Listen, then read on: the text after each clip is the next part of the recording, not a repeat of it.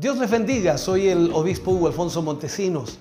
La palabra de Dios para nuestras vidas está llena de esperanza y nos muestra los principales pilares de la fe en nuestro Señor Jesucristo. Te invito a ver con mucha atención el siguiente mensaje. Esperamos que esta palabra pueda bendecir y fortalecer tu vida. Te invito a ver el mensaje de Dios. Vamos a ir a la palabra de Dios y vamos a abrir nuestra Biblia en el libro de Mateo, en el capítulo 4, versículo 4. Mateo capítulo 4, versículo 4, leeremos eh, esta palabra de Dios en esta mañana y a través de esta palabra profundizaremos en muchos otros versículos más que van, por supuesto, en el mismo enfoque que tenemos aquí. Le invito para que podamos entonces de esta forma iniciar la lectura de este versículo. Dice la palabra del Señor, leemos de ella en el nombre de nuestro Señor Jesucristo.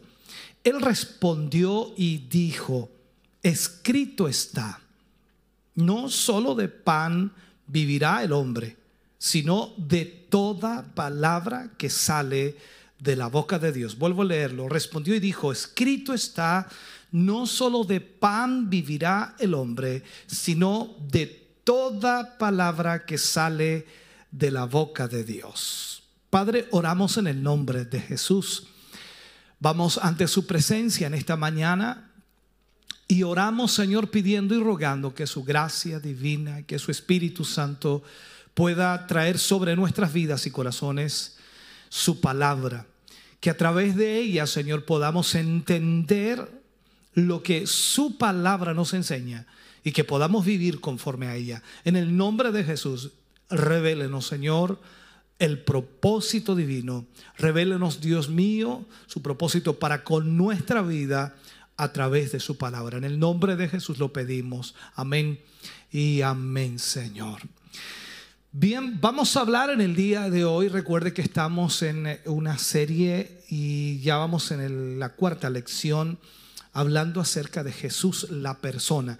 Y en el día de hoy estaremos hablando de Jesús, la palabra y el hombre celestial. Jesús, la palabra y el hombre celestial. Aparentemente pareciera, al mencionarlo de esta manera, este título, pareciera que los tres son una cosa diferente o una persona diferente, pero en realidad los tres son uno mismo. Pero vamos a hablar acerca de esto. Estamos hablando entonces acerca de Jesús, el primogénito de esta raza, en el contexto de lo que decimos que es el primero de todos de los que Dios, por supuesto, quiere que nosotros seamos. Pero también estamos hablando, como dije, de lo que usted y yo debemos ser y cómo sucede esto y cómo debe suceder esto. Recordando lo que Pedro dijo que Él es nuestro ejemplo.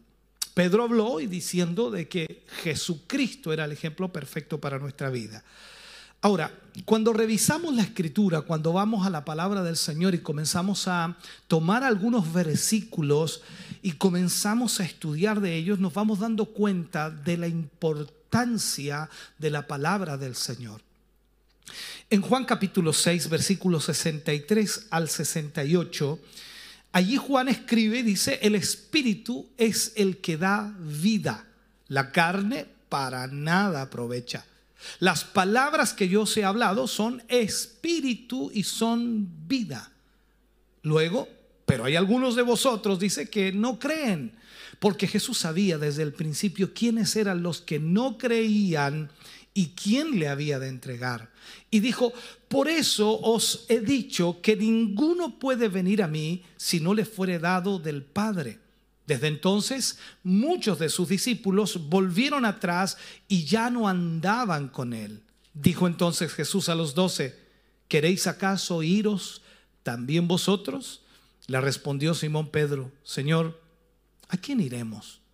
Tú tienes palabra de vida eterna. Cuando leemos estos versículos entonces nos vamos dando cuenta de la importancia de la palabra y la importancia de Jesús y la importancia de la nueva criatura. Juan capítulo 8 versículo 47 viene y nos dice, el que es de Dios, las palabras de Dios oye. Por esto no las oís vosotros porque no sois de Dios. El que es de Dios, las palabras de Dios oye. Por esto no las oís vosotros porque no sois de Dios. Luego el mismo Juan escribe en el capítulo 14, versículo 10, dice, ¿no creéis que yo soy en el Padre y el Padre en mí? Las palabras que yo os hablo, no las hablo por mi propia cuenta, sino que el Padre que mora en mí, Él hace las obras. Sigo dándole esta interpretación de lo que la palabra de Dios nos dice y de, lo que la palabra de Dios nos muestra. Veamos ahora primera de Pedro, capítulo 1, versículo 23 al 25. Dice, siendo renacidos, no de simiente corruptible, sino de incorruptible, por la palabra de Dios que vive y permanece para siempre. Porque toda carne es como hierba y toda la gloria del hombre es como flor de la hierba. La hierba se seca y la flor se cae, mas la palabra del Señor permanece para siempre. Y esta es la palabra que por el Evangelio os ha sido anunciada. Entonces vemos a través de la escritura la importancia de la palabra de Dios, tan importante es que nosotros debemos tener mucho cuidado, por supuesto, de cómo interpretamos y qué es lo que decimos de esa palabra. Hebreos capítulo 4, versículo 12 y 13. Pablo nos habla ahora de esto y nos dice, porque la palabra de Dios es viva y eficaz y más cortante que toda espada de dos filos y penetra hasta partir el alma y el espíritu, las coyunturas y los tuétanos, y discierne los pensamientos y las intenciones del corazón. Y no hay cosa creada que no sea manifiesta en su presencia. Antes bien, todas las cosas están desnudas y abiertas a los ojos de aquel a quien tenemos que dar cuenta. Entonces miramos esto y nos vamos dando cuenta la importancia. Luego Juan, en primera de Juan 4:17 y el último versículo que les leo para luego interpretar todo esto. Primera de Juan 4:17, en esto se ha perfeccionado el amor en nosotros, para que tengamos confianza en el día del juicio, pues como Él es, así somos nosotros en este mundo. Vuelvo a leerlo. Escuche bien, en esto se ha perfeccionado el amor en nosotros, para que tengamos confianza en el día del juicio, pues como Él es, así somos nosotros en este mundo.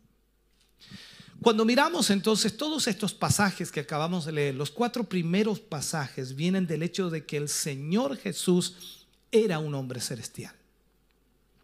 Mantengamos esto en mente de alguna forma, de alguna manera, y entendamos que estamos hablando acerca de Jesucristo hombre. Jesucristo hombre.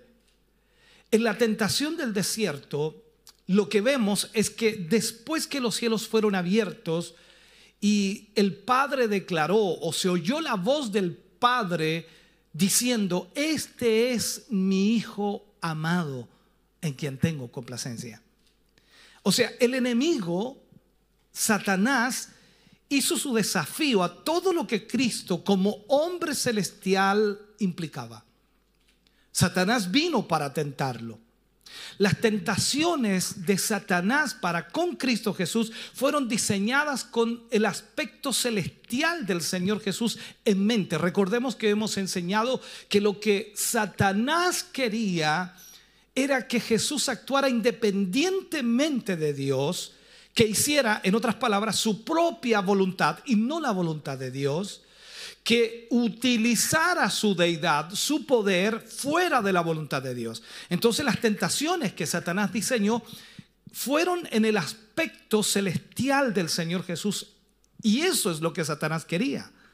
Ahora, en los pasajes del Evangelio, según San Juan, el mismo aspecto es visto, es analizado también. Juan siempre, cuando escribe, mantiene el aspecto celestial de Jesús. Desde la primera palabra del Evangelio, cuando vemos en Juan capítulo 1, comienza inmediatamente hablando del hombre celestial. El desafío del Señor Jesús entonces lleva al mismo significado, a lo mismo. Recuerde las palabras de Jesús. ¿No creéis que yo soy en el Padre? ¿No creéis que yo soy en el Padre?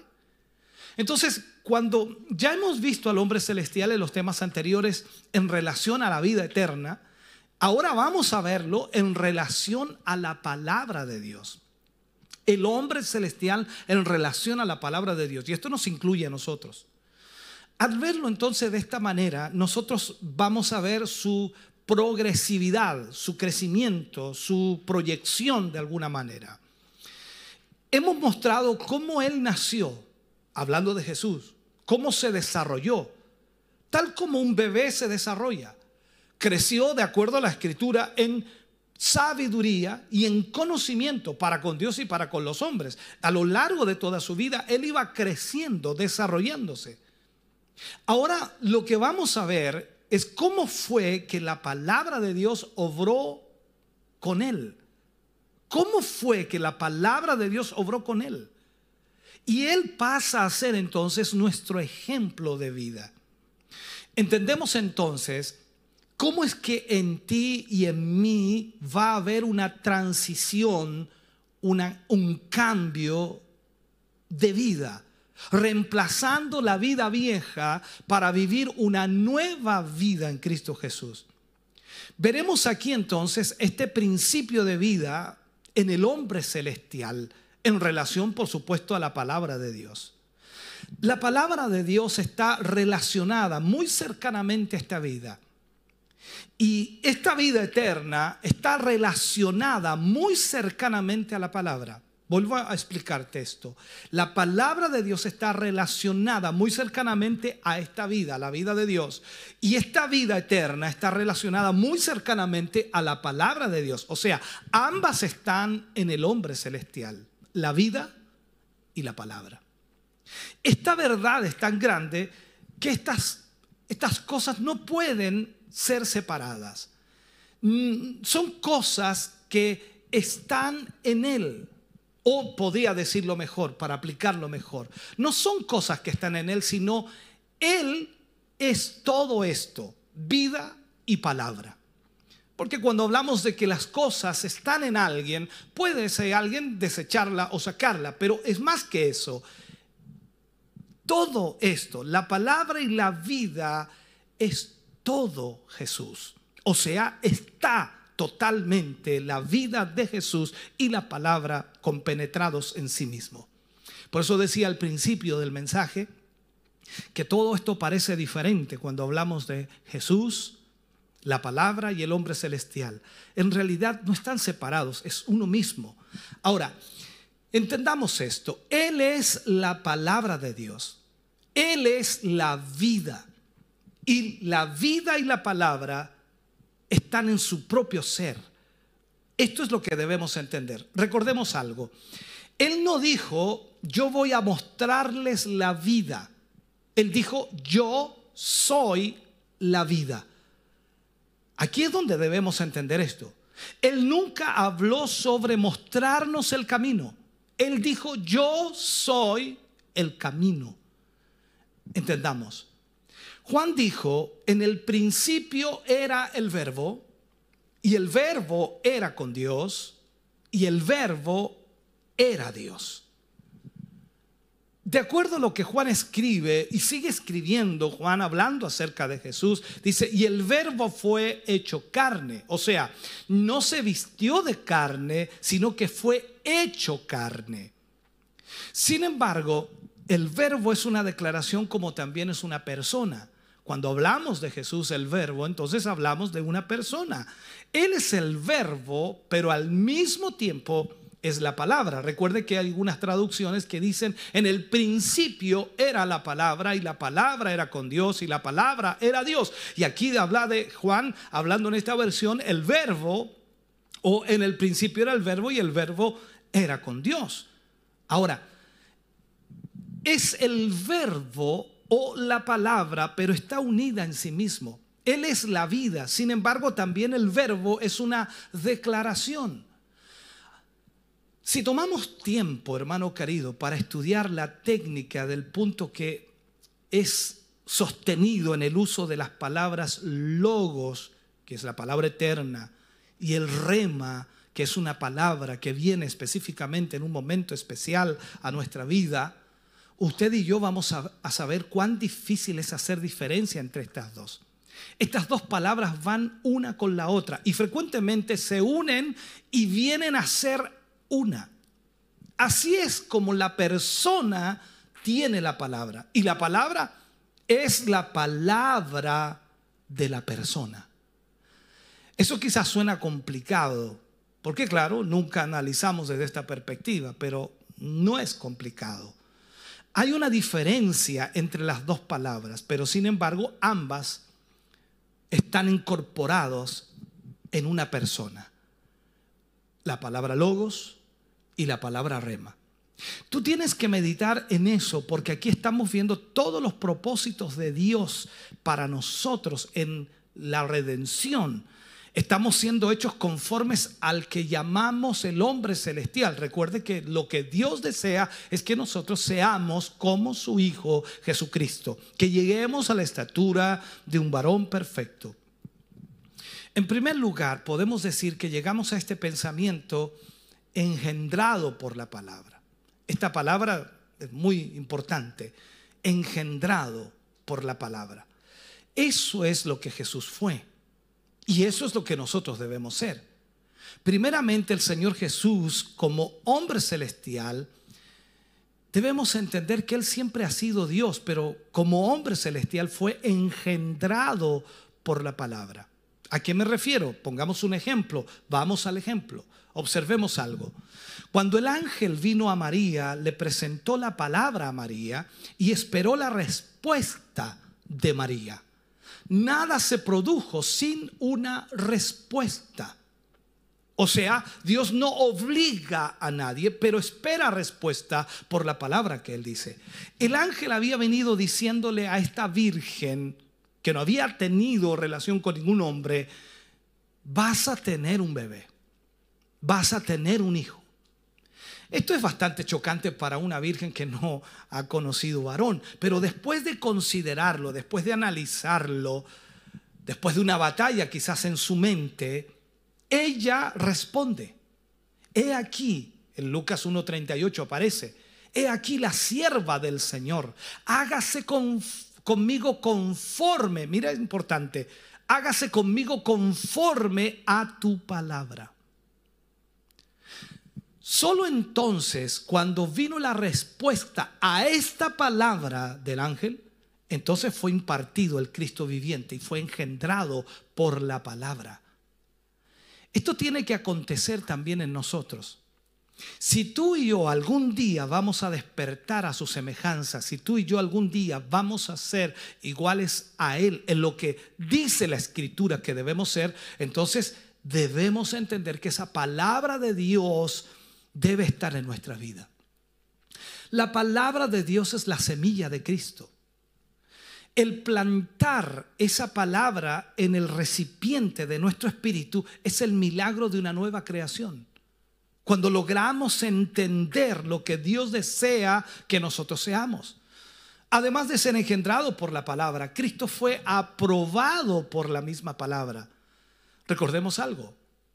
En la tentación en el desierto, es claro que en el trasfondo de las cosas fue la palabra de Dios la que gobernaba al Señor Jesucristo. Recuerda lo que el Señor dijo en las oportunidades. Escrito está. Escrito está. Esto nos muestra que la vida, la vida es dependiente de la palabra de Dios o en la palabra de Dios. Cada uno de nosotros debiéramos depender de la palabra de Dios en el hombre celestial, en el hombre que debemos ser para el Señor, el tema de la vida está incorporada a la palabra de Dios. Satanás le dice, recuerda, veamos un poquito eso de la tentación. Si tú eres hijo de Dios, di que estas piedras se conviertan en pan. ¿Qué respondió Jesús? Escrito está, no solo de pan vivirá el hombre, sino de toda palabra que sale de la boca de Dios. O sea, la prueba aquí es la palabra de Dios escrita. Si tomas lo opuesto, verás que el hombre terrenal muere totalmente porque él rechaza la palabra de Dios. Lo ves en Adán, el ejemplo perfecto. Aquí, hablando de Cristo, el postrer Adán es tomado sobre la misma base del primer Adán. O sea, ¿qué tenía que respetar Adán? ¿Qué tenía que vivir Adán? ¿O qué tenía que hacer Adán? Vivir por la palabra de Dios, respetar la palabra de Dios y vivir bajo esa palabra. El postrer Adán, tal como Adán mismo, hablando de Jesús, pasa estas tres tentaciones con la palabra de Dios. Y es claro que su vida estaba unida a esa palabra. Por eso él reacciona de esa forma. Ahora, la palabra de Dios al primer Adán, recordemos algo, acerca del árbol del conocimiento de, del bien y del mal fue, no comerás de él. Esa era la palabra de Dios para el primer Adán. No comerás de él. Entonces Adán, en vez de ser gobernado por la palabra de Dios, Adán fue gobernado por su propia voluntad y fracasó, porque rechazó la palabra de Dios. Jesús, vuelvo a explicarlo, el segundo y postrer Adán, como puedes ver, estaba completamente gobernado por la palabra de Dios. Por eso Satanás vino nuevamente a tentar al postrer Adán, a Jesús, tal como había tentado a Adán en el principio, pensando que iba a tener el mismo resultado, pero aquí vemos a Jesús sujeto a la palabra de Dios. O sea, la palabra de Dios gobernaba completamente a Jesús en la experiencia en el desierto. Jesús como hombre celestial estaba siendo tentado con el propósito de despojarlo de la vida celestial, que perdiera su relación con Dios. La prueba entonces, como ahora podemos entender, es hacer que Él o nosotros en alguna forma rechacemos, quebrantemos o ignoremos la palabra de Dios. Y esto es actuar independientemente de Dios. Lo hemos marcado muchas veces en los temas. Eso es lo que Satanás quiere. Cada vez que viene a tentarnos es para que nosotros actuemos independientemente de Dios y abandonemos la palabra de Dios y hagamos conforme a nuestra propia voluntad. Entonces, ¿cuánto de esto se ve hoy? ¿Cuánta de esta realidad se ve dentro de la iglesia. Cristianos, creyentes supuestamente actuando individualmente o actuando independientemente fuera de la voluntad de Dios, fuera de la palabra de Dios. Uno escucha algunos de los grandes nombres de las iglesias pentecostales reduciendo la sana doctrina y la verdad que está en Jesús, reduciéndola. Jesús mantuvo su posición como el hombre celestial sobre la base de la palabra de Dios. Él fue engendrado por esa palabra. Y también nosotros fuimos engendrados por la palabra de Dios. Recordemos algo, primera de Pedro 1:23, mira lo que dice, siendo renacidos, no de simiente corruptible, sino de incorruptible. Y aquí viene lo importante, mira, por la palabra de Dios que vive y permanece para siempre. Pablo dijo que esa palabra era la semilla de Cristo. O sea, nosotros fuimos engendrados por esa palabra. La palabra vino a nosotros y tuvimos que dar respuesta a ella, tal como lo hizo María con el ángel. He aquí la sierva de Dios.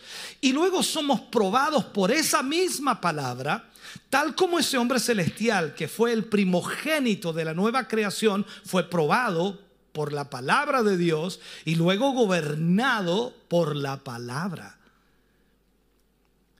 Cristo no solo fue engendrado, no fue solo probado por la palabra, sino que también en tercer lugar podríamos decir, Cristo fue gobernado a lo largo de su vida por la palabra de Dios, siempre haciendo la voluntad de Dios. Cristo encarnó y cumplió todas las escrituras, y eso lo vemos vez tras vez, se decía en la misma escritura, para que las escrituras se cumpliesen, para que las escrituras se cumpliesen una y otra vez. No hay ninguna duda de que, de que lo estaba gobernando la palabra.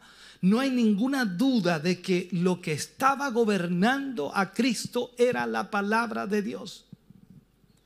El Señor, sabe, en toda su vida era gobernado constantemente por la palabra de Dios en cada paso. Y para que eso sucediera, por supuesto, Él tenía que estar andando en el Espíritu continuamente. Tú puedes ver cómo todo esto viene a ser uno en el reino de Dios. Él, él se movía en la vida del Espíritu.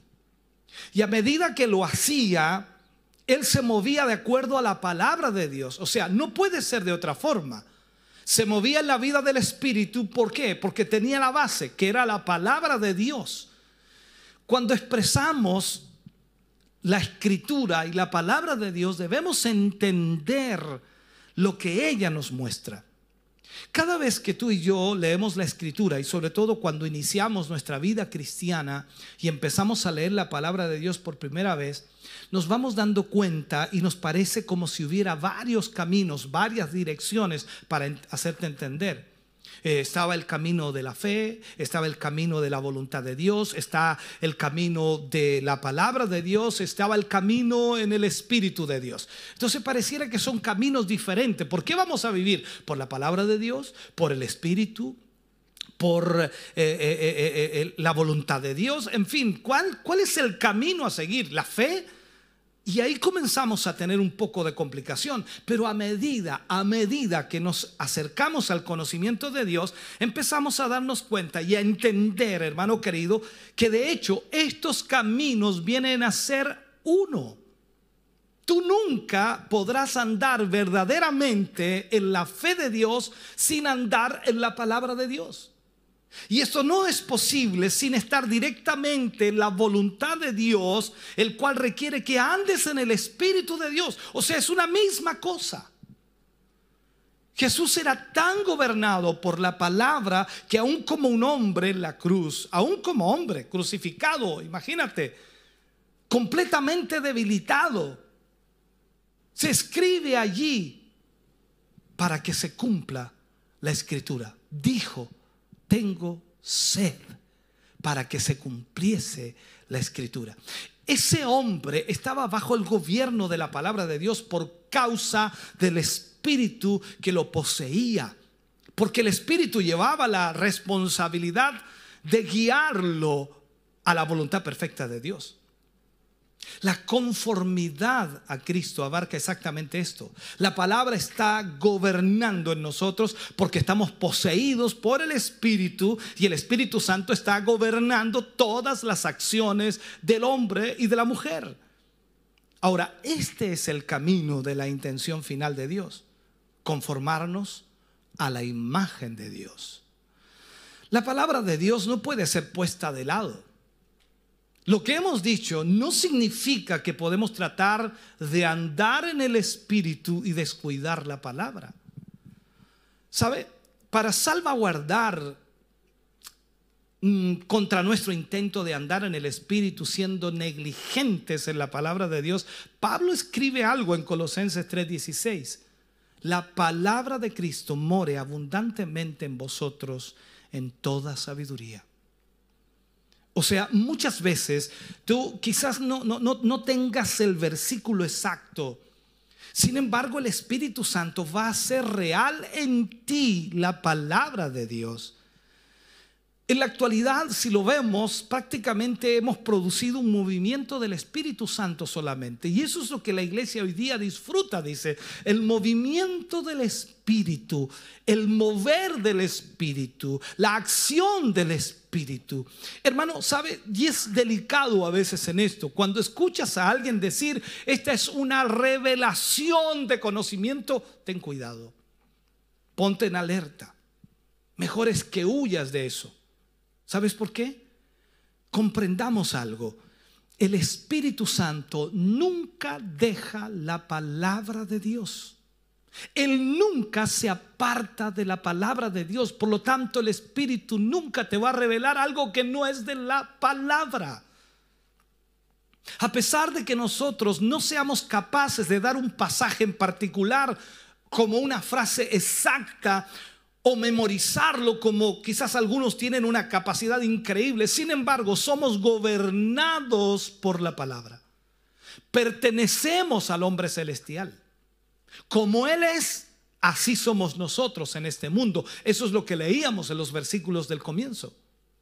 Y si nosotros somos gobernados y poseídos por el Espíritu Santo, nunca habrá un momento en que nosotros andemos fuera del Espíritu. Ahora, lo que es verdad para la cabeza, que Cristo es la cabeza de la iglesia, es verdad también para los miembros de esa iglesia. Si estamos unidos al hombre celestial y la misma vida está en nosotros, entonces andaremos por la palabra de Dios. Y seremos gobernados por la palabra de Dios a través del espíritu de vida que está en la palabra. Juan capítulo 6, versículo 63 dice, las palabras que yo os he hablado son espíritu y son vida. El espíritu de vida sabe todo y es inteligente en todo. Y así, a medida que venimos a ser poseídos por el Espíritu, si vivimos la vida del Espíritu, sabremos en nuestros corazones si algo es correcto o no. Es imposible engañar a los escogidos, porque el Espíritu de Dios está allí, lo conoce todo, lo sabe todo. El engaño del diablo es la imitación. Y créeme que esa imitación está en todo, por todas partes, en todo lugar. Una de las más grandes señales de la venida de Cristo es el engaño. Vez tras vez se escribe en la escritura, nadie os engañe en ninguna manera, que nadie os engañe. Siempre está el énfasis en el hecho de cuidarse del engaño. Pero el hombre celestial el elegido de Dios no puede ser engañado. Es imposible. ¿Por qué? Porque tiene la palabra de Dios y tiene el Espíritu de Dios. Como Él está poseído entonces por el Espíritu, Él siempre se mantiene dentro de los límites de la palabra de Dios. Y eso es vida y eso es salvación. Entonces, podemos ver al hombre celestial, podemos ver la vida eterna y la palabra gobernando todas las cosas. Qué tremenda diferencia, hermano querido, es ser gobernado por la letra y ser gobernado por el Espíritu. Qué tremenda diferencia en eso. Y trataré de explicártelo. Podemos tener un libro, poseer la letra y sin embargo nunca venir al conocimiento de la verdad. Podemos matar con la letra, pero tenemos que ser llevados al lugar donde sea el Espíritu en la palabra dándonos vida. Mira por un momento el aspecto doble de la palabra. Con respecto al crecimiento, por supuesto, en Cristo. Y esto es tan importante porque hemos demostrado en los temas anteriores, el hombre celestial y la vida eterna, que este principio de vida es progresivo en nosotros y que está creciendo en nosotros. Primeramente, la palabra es una expresión inspirada por el Espíritu. O sea, el Espíritu obrando en la palabra de Dios. Eso es lo que la palabra de Dios debe ser. No es simplemente algo que ha sido escrito. Recuerda lo que dice la palabra de Dios, que el Espíritu Santo inspiró a los santos hombres de Dios para que escribieran esta palabra. En segundo lugar, el espíritu de vida está asociado con la palabra. La pregunta es esta cuán cercana a la palabra de Dios es la palabra escrita como tal? ¿Cuán cercana a la palabra de Dios es la palabra escrita como tal? O sea, tenemos que ser muy cuidadosos y muy, no sé, tenemos que tener un poco de cuidado en este sentido respecto a lo que estoy diciendo. Cualquier libro cristiano, por muy bíblico que sea, no es la palabra de Dios, sino solo contiene la palabra de Dios. Podemos ver citas bíblicas allí en ese libro y nosotros creer que esto es palabra de Dios. No, solo contiene la palabra de Dios. La pregunta es esta. ¿Cuál lejana es la palabra escrita como tal de la palabra de Dios? Quiero enseñarte esto. Tú puedes tomar un fragmento de cualquier libro cristiano como letra en sí mismo y utilizarlo en 50 formas diferentes al mismo tiempo. La pregunta es, ¿cuál de estas 50 formas es la palabra de Dios? Estamos mostrando que algo más es necesario para que este fragmento sea la palabra de Dios en verdad, en plenitud. Y es algo más importante también ver, ¿no? Es el espíritu de vida en esa palabra lo que le hace ser palabra de Dios. La palabra de vida, el Espíritu Santo en sí mismo debe usar y aplicar esa palabra para hacerla la palabra de Dios. Tú no puedes obtener resultados divinos simplemente citando la escritura como tal. Este es el problema que tenemos hoy día dentro de la iglesia cristiana. La gente piensa que citando la escritura simplemente ya va a tener resultados. Y esta es la falacia de la gente de la palabra de fe. Di una palabra de fe, usa la palabra de fe. Dame una palabra de fe. Hermano, tengan cuidado en eso. El Espíritu Santo tiene que venir a esa palabra expresarse a sí mismo dentro de ella y hacerla viva antes de obtener cualquier resultado de ella. Un hombre celestial que vive bajo la palabra no es creado por meras palabras, a pesar de que éstas sean palabras de la escritura. Los hombres han tratado de crear la iglesia por meras palabras de la escritura. De tal forma que tú tienes media docena de diferentes tipos de iglesias. Y todas ellas apoyándose sobre lo que ellos llaman la palabra de Dios, pero no hay vida. Nosotros establecemos lo que es la iglesia. El hombre celestial es la iglesia. El hombre nuevo en Cristo es la iglesia. Un ser cambiado y transformado totalmente por el poder de Dios.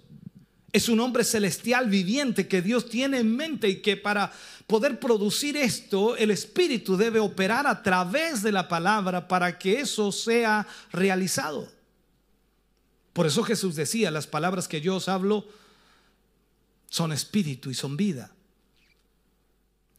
Recordemos lo que el Señor Jesús le dijo a sus discípulos. Esto es lo que habla el Señor. Constantemente Él les habla de esta manera. Y las palabras de Pedro cuando Jesús pregunta quién es Él.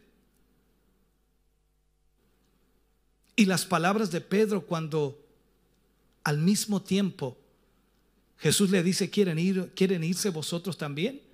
Y Pedro le responde, Señor, ¿a quién iremos? Tú tienes palabra de vida eterna. Por parte de Pedro, esta fue una palabra de revelación, claro que sí. Miremos algo, los escribas, los fariseos tenían las escrituras, claro que las tenían, pero ellos nunca las conocieron como vida eterna. Esa era la diferencia. Recuerda que la gente decía, Él habla como quien tiene autoridad. Era vida en esa palabra.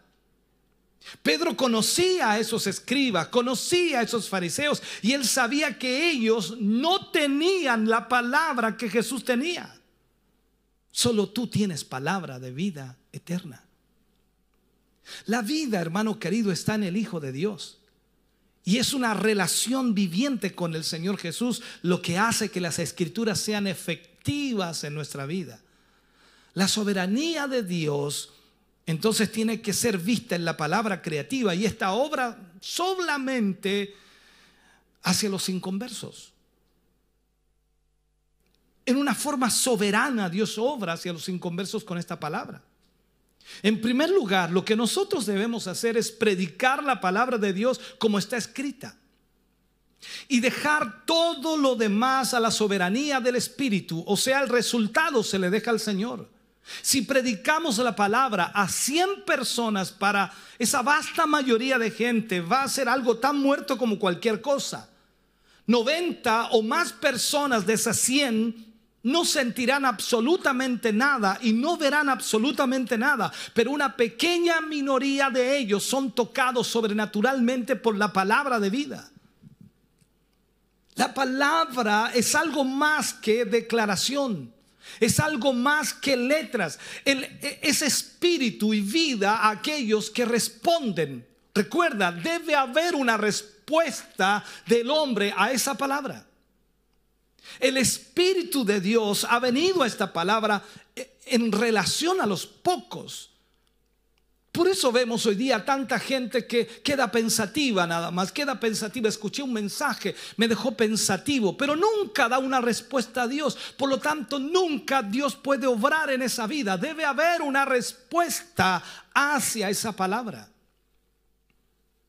Entonces nosotros debemos comprometernos a predicar a las multitudes y creer que Dios vendrá de alguna forma a la palabra y tocará alguna vida, a pesar de que la mayoría no sea tocada. Solo Dios puede dar el crecimiento, hermano. Solo Dios puede tocar aquellas vidas. Esa es la palabra creativa y nos lleva a ver que en el hombre celestial y en la palabra de Dios están los hechos de Dios y no solo las declaraciones de Dios. La palabra de Dios en relación al espíritu de vida en Cristo Jesús es un hecho. Es algo hecho, concreto. Cuando la palabra viene a aquellos a los cuales es dirigida, nunca podrán ser los mismos a pesar que aparentemente siguen andando en sus caminos pasados. Algo produce. Recuerda lo que dice la escritura. La palabra de Dios nunca vuelve vacía. Jesús dijo, la palabra que ha hablado ella le juzgará en el día postrero. Algo así ha dicho de alguna manera, o, algo ha, sido dicho y la palabra de Dios ha venido a algo que ha sido hecho para nunca, para que nunca sea deshecho en sí. Cuando Dios habla, eso es una realidad y es hecha una realidad y nadie podrá desechar o destrozar esa realidad. Ese es el valor de dar la palabra en el Espíritu, porque es un hecho, no simplemente algo dicho. Ahora, la palabra de Dios siempre es, es el acto de Dios. Recordemos Hebreos 11.3, que dice, que el universo fue hecho, constituido por la palabra de Dios. Déjame terminar. Acabamos de alguna manera de ver el caso con los perdidos, pero ahora miremos lo que ocurre en el caso de la nueva creación. Nosotros, los hijos de Dios. Aquí la operación del Espíritu en relación a la palabra de Dios ya no es enteramente soberana. En el caso del creyente, no es dada con la idea de crear porque ya la creación está hecha, ya somos nueva criatura. La creación, hermano querido, es un acto soberano, pero desde ese momento en adelante, lo que es soberano cesa y el crecimiento es por el espíritu de vida en la palabra. No importa cuánto puedas alimentar, y esto voy a decir algo que a lo mejor no es muy adecuado, pero quiero que lo entienda, no importa cuánto puedas alimentar a un cadáver, nunca obtendrás ningún desarrollo ni crecimiento. Y tú dices, no se puede alimentar a un cadáver, tienes toda la razón. Tiene que haber cierta vida en ese hombre para que corresponda con esa comida que le das y antes que pueda haber crecimiento, tiene que haber cierta vida. Eso es lo que significa cuando decimos que la actividad que lleva la evidencia de la soberanía cesa en el hombre cuando él ya ha nacido de nuevo. en el acto soberano es algo aparte de nosotros, es, la, es la gracia de Dios para con los pecadores, quienes no dan nada a cambio. Ahora que esa vida está en nosotros, nuestro crecimiento se basa, por supuesto, en la vida dentro de nosotros, cooperando con la vida en su palabra. La palabra acompañada del Espíritu, vivificada, cuando hay un estado de muerte, pero requiere, por supuesto, una respuesta en el Espíritu de parte de aquellos que han sido llevados soberanamente a una relación con Cristo a través de la palabra. En toda la escritura tú vas a ver que cuando Dios daba la palabra necesitaba una respuesta de aquel que oía. La misma vida en la palabra gobierna nuestra vida diaria como gobernó nuestro nacimiento. Es tal cual, esto es así. La misma vida que nos engendró debe estar en la palabra que gobierna la vida para traer ese ser al crecimiento completo. O sea, significa que tú y yo cada día vivamos por la palabra de Dios, en la obediencia de esa palabra, en la sujeción a esa palabra, vivir bajo esa palabra. Todo es un asunto de vida. La doctrina viene de la vida y no la vida de la doctrina. Hoy día tenemos un problema serio dentro de la iglesia. La iglesia de hoy ha, invertido el orden. La iglesia viene de la vida y no la vida de la iglesia. No es la unión a la doctrina o a la iglesia, sino al hombre celestial lo que es una necesidad vital. O sea, la unión a Cristo, estar en Cristo. En la palabra como tal, la doctrina viene después de la vida. Pues la iglesia existió antes que la doctrina de la iglesia. Eso debemos entenderlo. La vida llega y donde se encuentra la vida, el resto seguirá.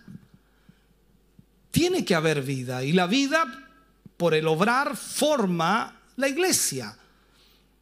Lo contrario a este orden nos lleva a Babilonia, a una vida de pecado, de inmoralidad, de corrupción, de lujuria, de religiosidad. Recuerda, ¿qué es Babilonia? Babilonia representa la, pérdida de la autoridad de la palabra de Dios como algo viviente. Tenemos varios ejemplos. Uno de ellos es el rey Joaquín. Cortó la palabra de Dios en pedazos. Y fue entonces cuando Judá fue llevado a Babilonia. Cuando él repudió la autoridad viviente de la palabra de Dios, todos los vasos de oro y de plata fueron llevados a Babilonia.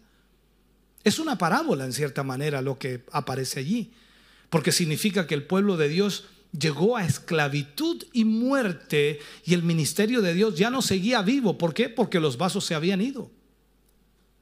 Entre esos vasos, por supuesto, iban hombres de Dios. En este tiempo ellos seguían haciendo sus sacrificios. Ahora, tú ves eso en la historia de Israel. A pesar de que muchos habían sido llevados a Babilonia, seguían haciendo sus sacrificios de acuerdo al orden levítico. Tú puedes entonces tener la forma de las cosas, la forma del sistema, pero sin embargo ser Babilonia, no tener vida. Es la palabra del Señor como algo espiritual y viviente lo que te mantiene fuera de Babilonia, fuera de la muerte y de la esclavitud. Por eso necesitamos entender entonces lo que significa realmente Jesús y la palabra.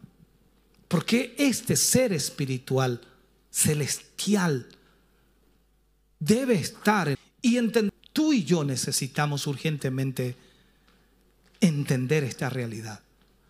Por eso Jesús decía constantemente, escrito está. No solo de pan vivirá el hombre, sino de toda palabra que sale de la boca de Dios. Te invito a orar. Padre, en el nombre de Jesús oramos en esta hora. Te damos gracias a ti, Señor, por esta palabra. Te damos gracias por este tiempo que nos has permitido poder ministrar a tus hijos y a tus hijas. Cada uno de ellos, Señor, en esta hora y momento, sin duda, Señor, al oír tu palabra pueden reflexionar, analizar, pero más que eso necesitan una respuesta dar una respuesta al Señor por esta palabra. ¿Cuán lejos estamos, Señor, de tu propósito y voluntad?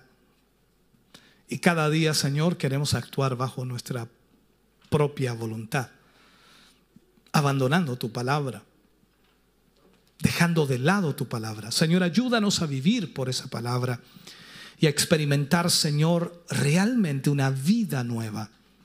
Tú eres el camino, tú eres la verdad, tú eres la vida. Y necesitamos, Señor, de esa palabra constantemente en nuestra vida. Gracias por esta palabra que nos has entregado hoy y espero con todo mi corazón que tus hijos hayan podido entender y comprender lo que tú has hablado.